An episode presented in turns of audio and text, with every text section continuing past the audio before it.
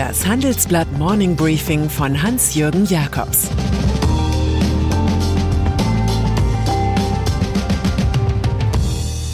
Guten Morgen allerseits. Heute ist Montag, der 25. Juli. Und das sind unsere Themen.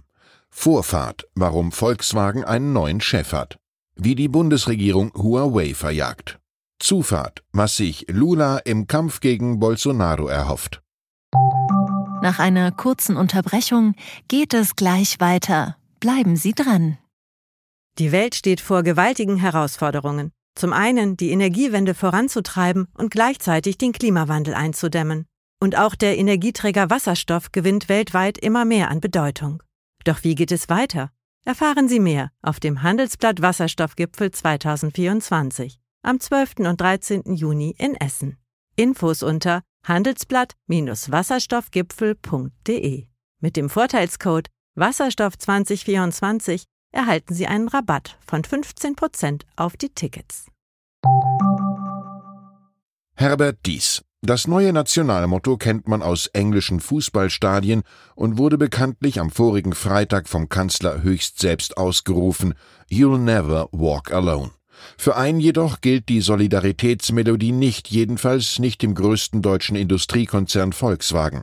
Noch CEO Herbert Dies muss, was intern wohl nur ihn selbst überrascht hat, ruckzuck per 1. September Platz machen für Oliver Blume. Der sportive Manager soll den Job zusätzlich zu seinen Aufgaben als Chef von Porsche schultern, wie Weiland Atlas die Erdkugel. Schließlich hat der Hersteller eleganter Sportwagen und weniger eleganter SUVs einen Börsengang vor der Brust. Investoren wundern sich auch über die jüngste Idee, dass CFO Arno Antlitz zusätzlich als Chief Operating Officer den CEO unterstützen soll. So wird die Überlastung des einen durch die Überlastung des anderen kompensiert. Bei VW wurde im Übrigen en passant eine Richtungsentscheidung gefällt. Der jüngere Manager, der sich gegen seinen österreichischen Chef durchgesetzt hat, will Verbrenner mit E-Fuels retten. Dies hingegen setzte, wie ein zweiter Elon Musk, hundertprozentig auf Elektromobilität. Da der Diesvertrag bis 2025 läuft, kann er ein Schmerzensgeld von 20 bis 30 Millionen Euro erwarten. Nach den Usancen des Hauses dürfte es zudem einen Beratervertrag geben. Ein Berater muss Visionen produzieren und in der Regel für die Umsetzung nicht gerade stehen. Das ist eine Rollenbeschreibung, die Herbert Dies liegen könnte. In dieser Sache fällt auf, wie genau sich die Kommunikationsprofis aus Wolfsburg und Stuttgart bei dieser kniffligen Personalie an zwei Obergebote der PR-Branche gehalten haben. Erstens, gebe brisante Interna möglichst am Freitag 18 Uhr bekannt. Dann sind Journalisten geistig schon im Wochenende und der Ausdruck der Zeitungen gelaufen. Dann könnte die Chance groß sein, dass am Montag eine frischere Geschichte das Altpapier vom Freitag vergessen lässt. Zweitens, bügle negative Spins am besten mit einer nicht zu knapp bemessenen Dosis Humor weg.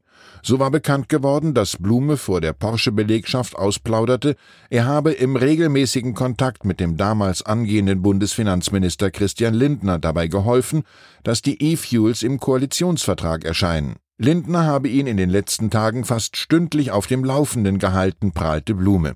Den VW-Profis fiel zu Hashtag Porschegate der Hinweis ein, es sei ja bekannt, dass Herr Lindner Porsche-Fahrer sei, einen Live-Ticker zur Koalitionsverhandlung habe es aber nicht gegeben. So ein schlechter Scherz dürfte nicht ausreichen, um in der ZDF-Satiresendung Die Anstalt als Texter zu jobben.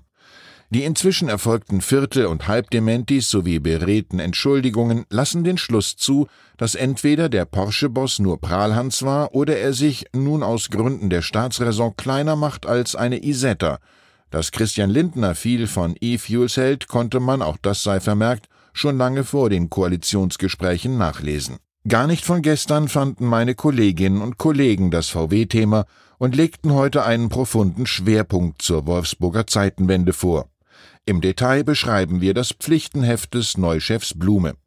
Es ist so dick, dass man schon Batman sein müsste, um zu reüssieren.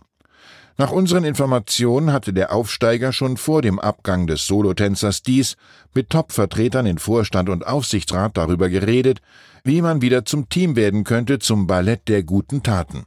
In der Produktion und im Auslandsgeschäft ist eine ordnende Hand nötig. Der XXL-Vorstand mit elf Mitgliedern ist reif für eine Magermilchkur. Blume war schon bisher der heimliche Spielmacher im Konzern, der nie vergaß, sich das Platset der Eigentümerfamilien Porsche und Piech zu holen, schreiben wir im Porträt. Seltsam stimmt nur, dass der von dies bisher gehaltene Aufsichtsratsvorsitz des von Missmanagement verunstalteten Softwarekombinats Cariat frei bleibt. Fazit, das ist eine Dauerbaustelle aller Stuttgart 21, bei der man nur hoffen kann, dass irgendwann doch mal Züge durchfahren.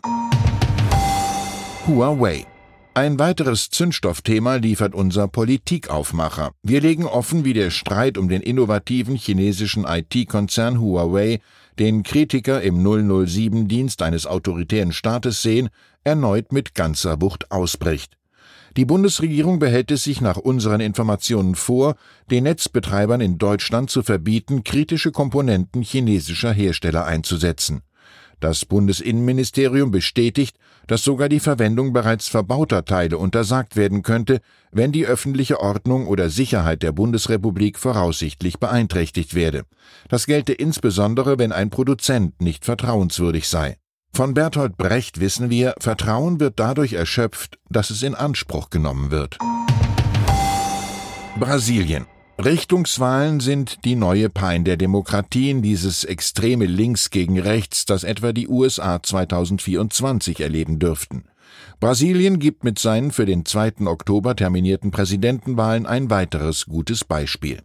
Gegen den amtierenden Staatschef Jair Bolsonaro, ein Copacabana-Trump, tritt der linke Ex-Präsident Luis Inácio Lula da Silva an. Der am vorigen Donnerstag von seiner Arbeiterpartei PT nominierte Lula liegt in Umfragen weit vor Bolsonaro. Der herausgeforderte Präsident hat schon mal prophylaktisch das elektronische Wahlsystem in Brasilien generell in Frage gestellt, ganz wie sein Idol Trump in den USA. Ukraine-Krieg. Gäbe es einen Schmähpreis gespaltene Zunge, der russische Außenminister Sergei Lavrov hätte ihn sich verdient. Hatte der Propagandist im April noch rundweg abgestritten, dass sein Land in der Ukraine einen Regierungssturz anstrebe, so behauptet er nun das Gegenteil. Lavrov tönt, wir helfen dem ukrainischen Volk auf jeden Fall, sich von dem absolut volks- und geschichtsfeindlichen Regime zu befreien. Mit dreisten Lügen warteten auch russische Sprecher auf. Sie stritten zunächst ab, dass eigene Verbände am Sonntag den wichtigen ukrainischen Hafen Odessa mit seinen Anlagen für Getreidelieferungen beschossen. Inzwischen gab Russland zu, Odessa doch mit Raketen attackiert zu haben. Muhammad Ali und dann ist da noch die amerikanische Boxlegende Muhammad Ali. Der hieß mal Cassius Clay, war ausgesprochen spruchstark und warb früh zum Erstaunen der Welt für die deutsche Capri-Sonne. Einer seiner berühmten Weltmeistergürtel ist kürzlich für 6,18 Millionen Dollar versteigert worden. Ali trug die Requisite 1974 bei seinem berühmten Kampf gegen George Foreman im damaligen Zaire, der heutigen Demokratischen Republik Kongo. Jim Arsey, Eigentümer der US-Footballmannschaft Indianapolis Colts, zahlte für den Boxgürtel einen der höchsten Geldbeträge, der jemals für eine historische Trophäe fällig war. Der Sammler macht Andeutungen, den Boxgürtel im August bei einer Ausstellung in Chicago zeigen zu wollen. Zum Abschluss und Übergang in eine neue Woche könnten wir natürlich das Großmaul mit den starken Fäusten zitieren, schwebe wie ein Schmetterling, stich wie eine Biene. Wir könnten aber auch, wenn es uns mal angesichts der Newslage zu mulmig wird, an unser von den Fans des FC Liverpool entlehntes Nationalmotto You'll never walk alone denken. Ich wünsche Ihnen einen goldenen Tag. Es grüßt Sie herzlich Ihr Hans-Jürgen Jakobs zur aktuellen Lage in der Ukraine. Die Verteidigungsministerin Christine Lambrecht hat die Kritik Polens zurückgewiesen, Deutschland würde den Verpflichtungen des Ringtauschs bei Waffenlieferungen nicht nachkommen. Lambrecht erklärte, der Ersatz für Polen müsse von der Industrie gestellt werden, die Bundeswehr könne das nicht leisten. Weitere Nachrichten finden Sie fortlaufend auf handelsblatt.com/Ukraine. Das war das Handelsblatt Morning Briefing von Hans-Jürgen Jakobs, gesprochen von Peter Hofmann. Die deutsche Wirtschaft steht am Scheideweg. Um wettbewerbsfähig zu bleiben, müssen Unternehmen wichtige Transformationen anstoßen. Ab dem 24. April diskutiert die Restrukturierungsbranche Strategien für die Zukunft von Unternehmen. Mit dabei sind unter anderem Dr. Thomas de Maizière, Evelyn Freitag und Professor Dr. Ulrike Malmendier. Mit dem Vorteilscode Restrukturierung24 erhalten Sie 15% Rabatt. Alle Informationen finden Sie auf handelsblatt-restrukturierung.de. you